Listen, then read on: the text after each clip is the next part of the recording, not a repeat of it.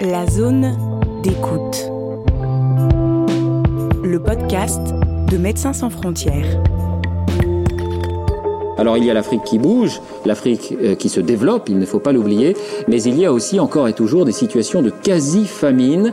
C'est le cas en ce moment au Niger. Médecins sans frontières vient de pousser un cri d'alarme. Depuis des mois, les greniers sont vides. Le ventre des enfants aussi.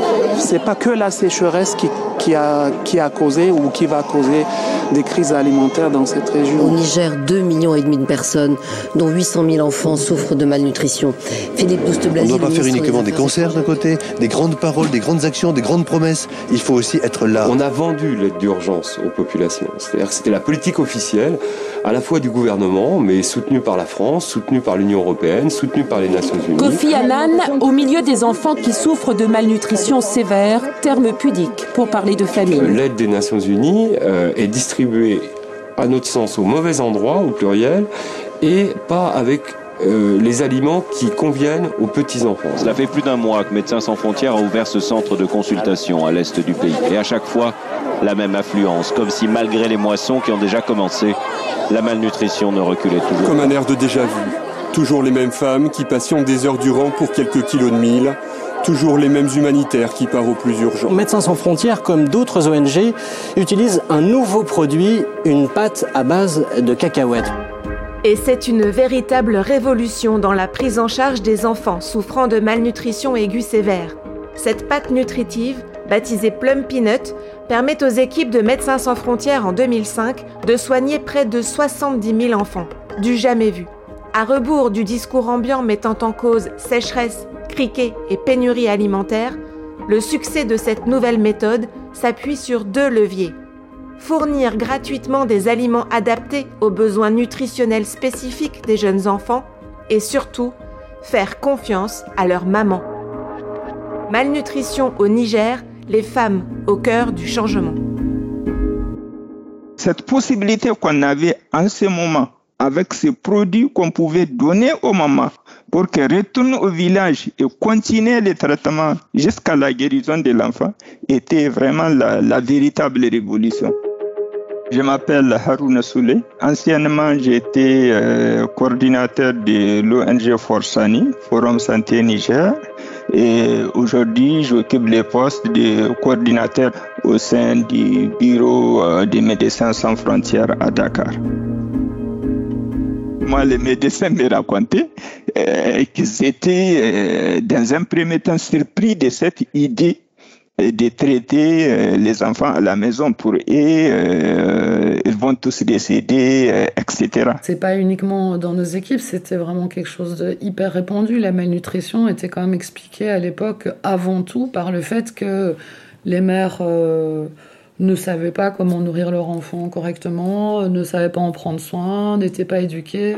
Alors, je m'appelle Isabelle de Fournier, je suis médecin, médecin généraliste avec une petite spécialité en médecine tropicale. J'ai commencé à travailler en 99 avec Médecins sans frontières au Yémen. Euh, et ces dernières années, ces sept dernières années, j'étais directrice des opérations de Médecins sans frontières et puis j'ai été élue présidente en juin 2022. Et dès le début du projet, une des grosses difficultés, c'était de réussir à, convaincre les soignants que ces enfants atteints de malnutrition aiguë sévère pouvaient être pris en charge à la maison par les mères et n'avaient pas besoin d'être hospitalisés. Et il y avait une forte réticence des soignants, mais qu'on peut, qu'on peut comprendre parce qu'à nouveau, un enfant atteint de malnutrition aiguë sévère, franchement, c'est un enfant qui n'est pas en forme. Et se dire, euh, et se dire, bon, ça va aller, il va être pris en charge à la maison, euh, c'est pas complètement évident pour euh, des médecins.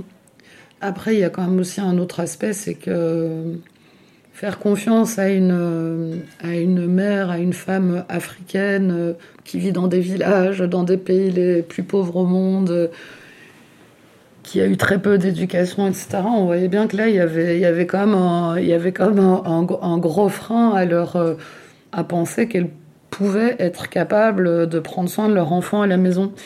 Donc au début de l'ambulatoire, il y a eu euh, besoin que plusieurs personnes convaincues au sein des MSF poussent, poussent, poussent pour dire oui, oui, oui, c'est possible que ces enfants soient pris en charge à la maison et vous allez voir, ça va fonctionner. Et ça, aujourd'hui, mais c'est passé à 100% dans la pratique. Plus personne ne remet en cause l'ambulatoire, c'est devenu quelque chose d'évident. Évident aujourd'hui, mais à l'opposé de ce qui était alors la réponse des ONG et des Nations Unies dans ce contexte, crispé sur une vision binaire, urgence ou développement. Alors même que MSF s'évertuait à contredire les clichés fatalistes colportés par les médias, 2005 a permis à ses équipes de rendre visible la réalité chronique de la malnutrition au Niger. Lors de ce qu'on appelait la crise nutritionnelle en 2005, euh, on, s'était très vite rendu compte de, plusieurs choses. On savait dès le début, on savait que c'était pas euh, une crise euh, nutritionnelle exceptionnelle. Alors peut-être que l'année 2005 a été un peu, un peu plus de malnutrie qu'en 2004, mais on savait qu'on était sur une, sur une situation où chaque année un nombre très important d'enfants devenait malnutris au Niger, il faut reconnaître quand même que les crises alimentaires, euh, on les connaît. Mais la crise de 2005 a eu la particularité euh, de mettre l'accent sur un angle qu'on n'a pas l'habitude, en tout cas sur lequel on n'a pas l'habitude de s'attarder. C'est les questions nutritionnelles. C'est la prise en compte de ce que vit l'enfant au cours de la crise. Et c'est vraiment en 2005 que cette crise nutritionnelle a été reconnue et mieux, elle a permis de casser un mythe de normalité d'une situation catastrophique et a apporté des solutions à une hécatombe d'enfants malnutris pendant longtemps considérés comme normal, comme acceptable. Tout le monde pensait que la malnutrition allait être dans les zones très désertiques. Mais finalement, dans les zones agricoles, euh, on est sur une population qui est extrêmement pauvre. On parlait aussi de sous-prolétariat agricole, c'est-à-dire que c'est les gens qui produisent vraiment une des richesses euh, du Niger. Le mil, il est appelé euh, l'or blanc. Ils la produisent, mais elle leur appartient pas vraiment. C'est-à-dire que pour certains, leurs champs leur appartiennent pas. Ils sont, c'est une population très très pauvre. Et euh, le mil, de toute façon, n'est vraiment pas un aliment suffisamment nutritif pour les jeunes enfants. Et le moment où euh, la malnutrition se produit, c'est le moment qu'on a appelé période de soudure, mais qui, correspond en fait finalement à une augmentation des prix de tous les aliments. C'est-à-dire que chaque année, il y a un, un, un phénomène de spéculation donc il n'y a pas nécessairement un manque d'aliments, il y a une flambée des prix euh, chaque année qui rend donc l'accès euh, vraiment compliqué dans les familles. Parce qu'en général, les gens, qu'est-ce qu'ils font quand ils produisent? Ils vont mettre dans des réserves qu'on appelle euh, communément chez nous des greniers on va mettre dans des réserves et on va manger petit à petit. On est dans des zones où on produit pendant 3 à 4 mois et on va passer à peu près les restants de l'année à grignoter dans sa production. Malheureusement, à la fin des récoltes, euh, il n'y a pas que les manger de la famille, il y a tous les autres besoins de la famille qu'il faut, qu'il faut satisfaire.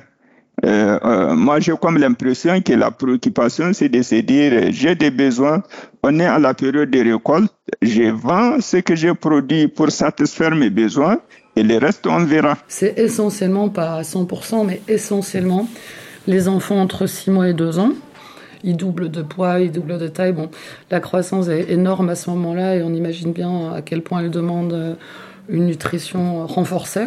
Euh, l'alimentation est composée de, de bouillie de mil et au fil du temps, cette bouillie de mil change de consistance.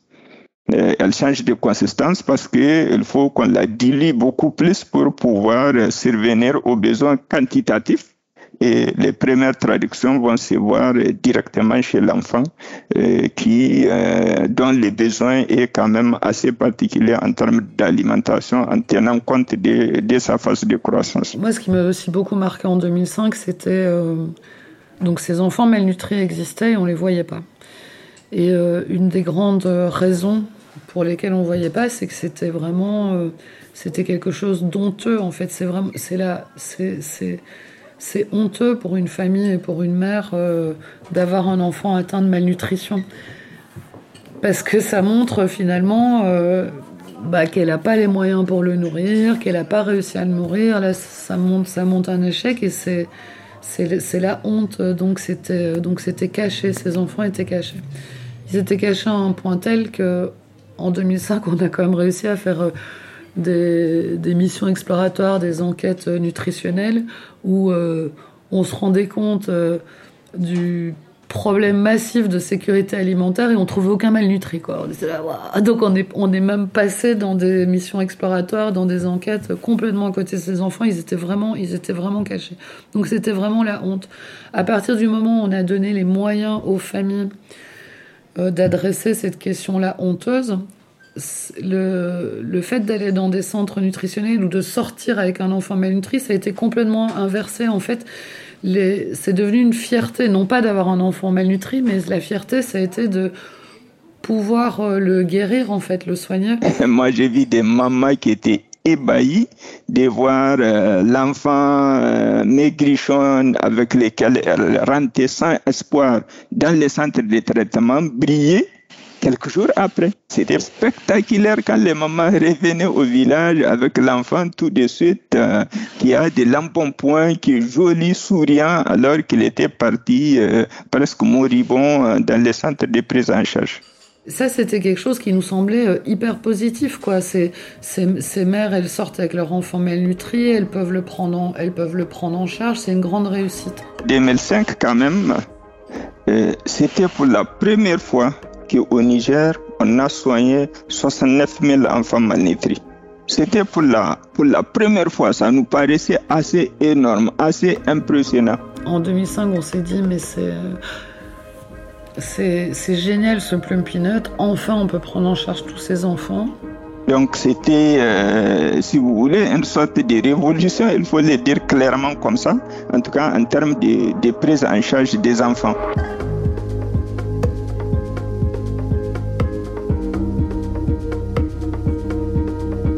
MSF a fait, parce que c'est vraiment nous qui avons fait euh, surgir euh, cette crise nutritionnelle, c'est-à-dire qu'en en déployant euh, ces ambulatoires dans le pays, bah, les enfants malnutris sont sortis d'un peu partout. Quoi. Donc c'est devenu visible qu'il y avait tous ces enfants malnutris.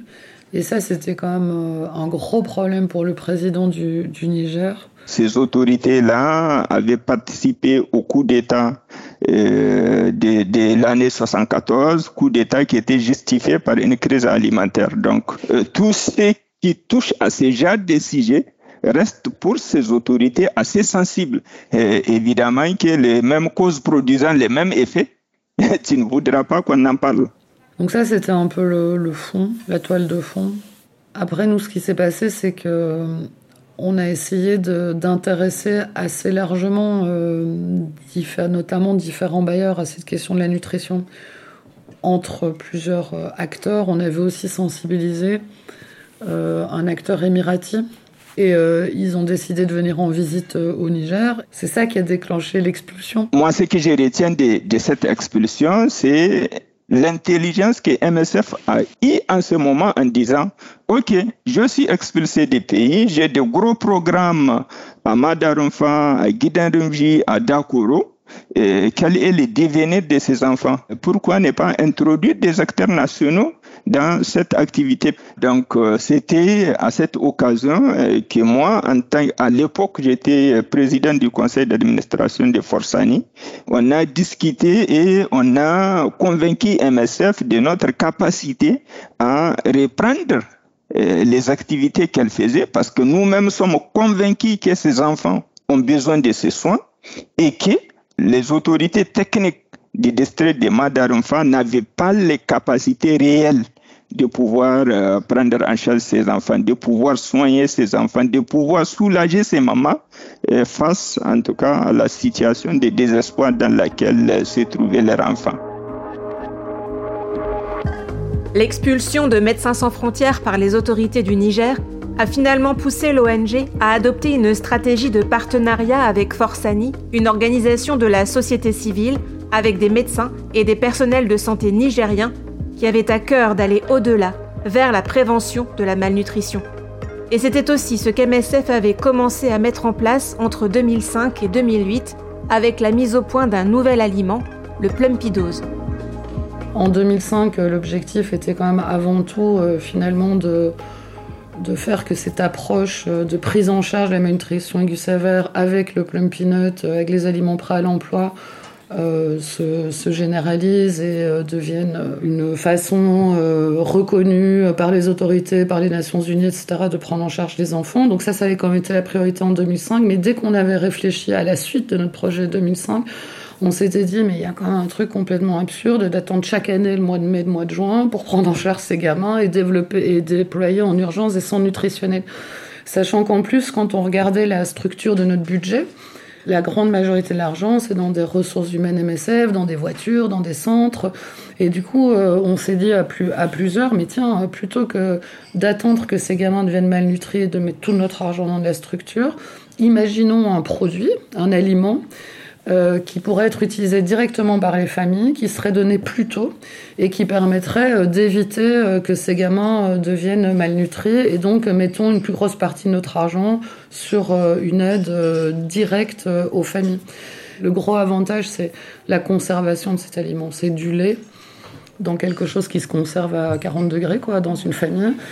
Et puis, bon voilà, la composition, ces aliments hyper riches en tout, en vitamines, en minéraux, en en protéines, en acides gras essentiels. Parce qu'on s'est rendu compte, euh, malgré la prise en charge, chaque année quand même, euh, il nous revenait 12 euh, 000 enfants, 11 000 enfants, 9 000 enfants, ce qui est quand même énorme dans un district d'environ 500 000 habitants.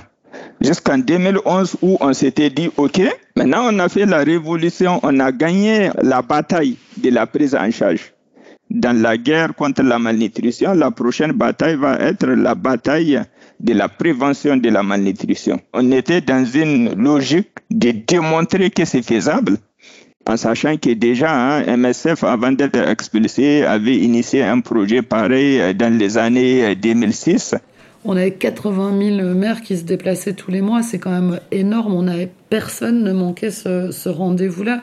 Elles nous ont expliqué à quel point l'enfant était plus en forme, à quel point l'enfant était plus dynamique.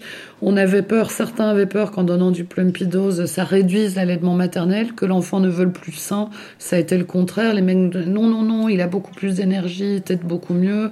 Elle nous expliquait que la, peau de l'enfant changeait, que ses cheveux changeaient. Et de fait, dans la malnutrition, quand on est malnutri, la texture des cheveux change.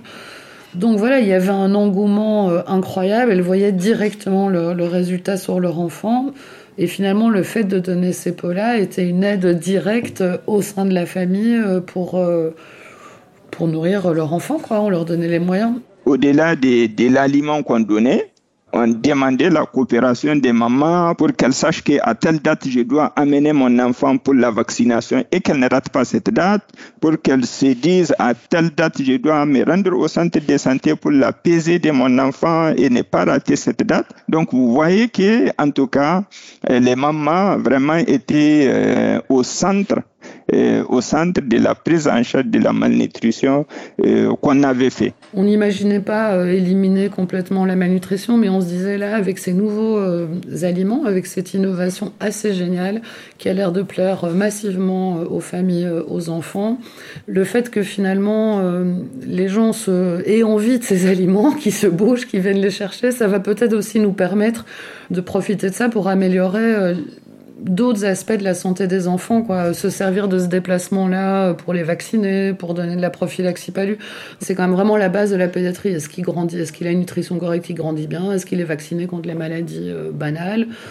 Et, euh, et, ça, on se disait, tiens, là, ça nous donne une opportunité de travailler sur cet aspect-là, quoi. Il y a eu encore d'autres avancées impliquant les communautés, impliquant les mamans, les papas et tous les membres de la famille.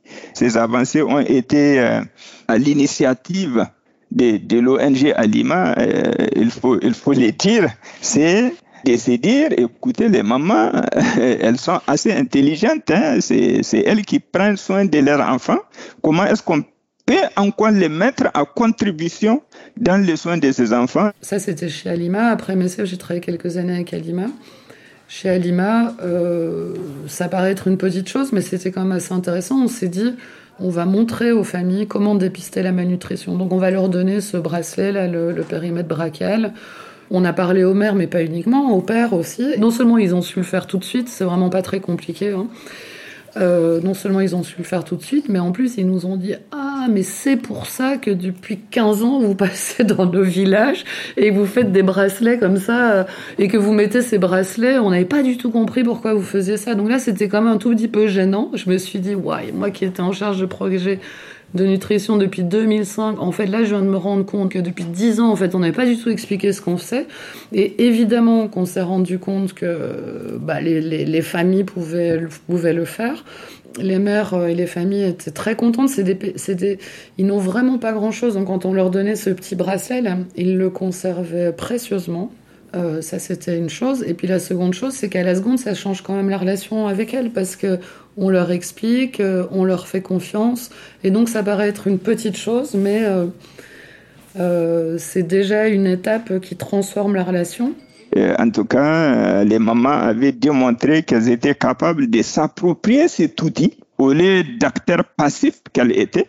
La maman est redevenue un acteur actif euh, en tout cas un acteur de changement euh, dans la santé de son enfant et particulièrement dans la nutrition de, de son enfant. Et ça, donc euh, donner aux mamans des périmètres brachiaux, bah, c'est quelque chose qui est encore très peu fait dans nos projets aujourd'hui à MSF. Ça, reste malgré tout compliqué bah, de faire, de faire confiance et de donner les moyens. On se heurte au même type d'obstacle qui est faire confiance aux familles, et euh, lâcher euh, du pouvoir médical. Je crois que là où peut-être il reste beaucoup à faire, c'est de côté de, nous autres humanitaires et autres acteurs de, de lutte contre la malnutrition. Euh, parce que, pourquoi je dis ça reste à faire? Évidemment, on a fait des grands pas, des pas des géants, mais il nous reste à, faire les pas ultimes.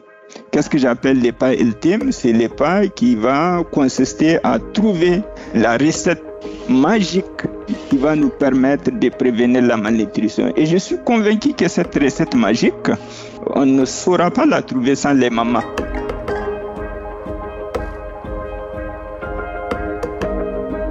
Ce qui est assez marquant, c'est que euh, finalement, les familles nigériennes, qui sont vraiment euh, les plus pauvres du monde, elles ne reçoivent quasiment aucune aide du gouvernement, des Nations Unies, des ONG euh, pour euh, finalement réussir à prendre en charge leur enfant correctement, à assurer une croissance correcte à l'enfant. C'est-à-dire le moment où euh, le système finalement déclenche une aide, c'est quand l'enfant devient malnutri aigu sévère.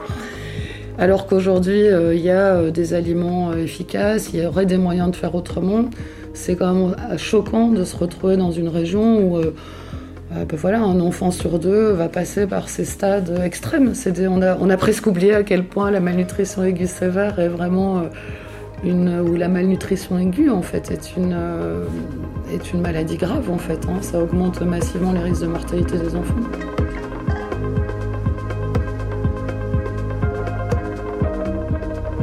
C'était Malnutrition au Niger, les femmes au cœur du changement.